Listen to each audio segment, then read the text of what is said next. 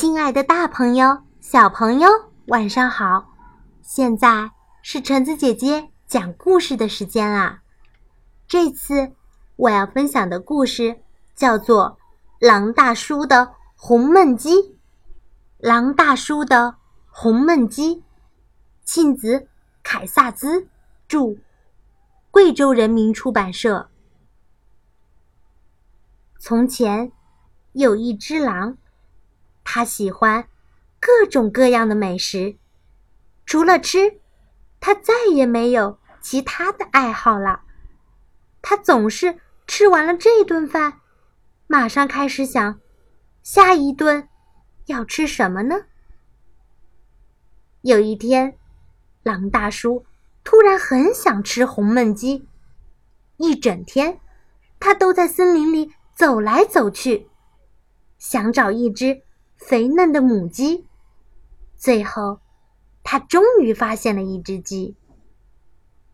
啊，这只鸡红烧正合适，他想。狼大叔蹑手蹑脚的跟在母鸡后面，越靠越近。当他正要伸手去抓它猎物的时候，他有了。另外一个主意，如果有什么办法能让这只鸡再胖一点，他想，我就能多吃几口肉了。于是，狼大叔跑回家，冲进厨房，开始准备。他先做了一百个香喷喷的煎饼。然后，在那天深夜，他把煎饼悄悄地放在母鸡家的走廊上。快吃吧，快吃吧，我可爱的母鸡，长得肥肥又胖胖，让我痛痛快快的吃一场。他小声念叨着。他每天夜里都给母鸡家送去了一百个。香脆的甜甜圈，快吃吧，快吃吧，我可爱的母鸡，长得肥肥又胖胖，让我痛痛快快的吃一场。他小声念叨着。又过了几天，他捧来一个一百磅重的香甜蛋糕。快吃吧，快吃吧。我可爱的母鸡，长得肥肥又胖胖，让我痛痛快快的吃一场。他小声念叨着。终于万事俱备，那正是狼大叔一直期待的一个夜晚。他把一个大号焖锅取出来，装满水，放在火上。然后就兴高采烈的出发了。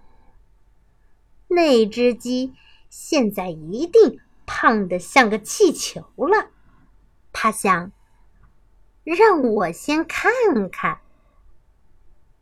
就在他正要往母鸡家里偷看的时候，门突然打开了，母鸡尖声叫起来：“哎呀，原来是你呀！”亲爱的狼大叔，孩子们，孩子们，快来看呀！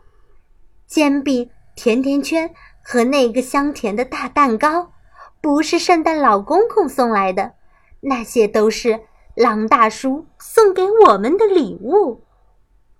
鸡宝宝们全都跳到了狼的身上，总共亲了他一百下。哦，谢谢你，狼大叔，你是世界上最好的厨师。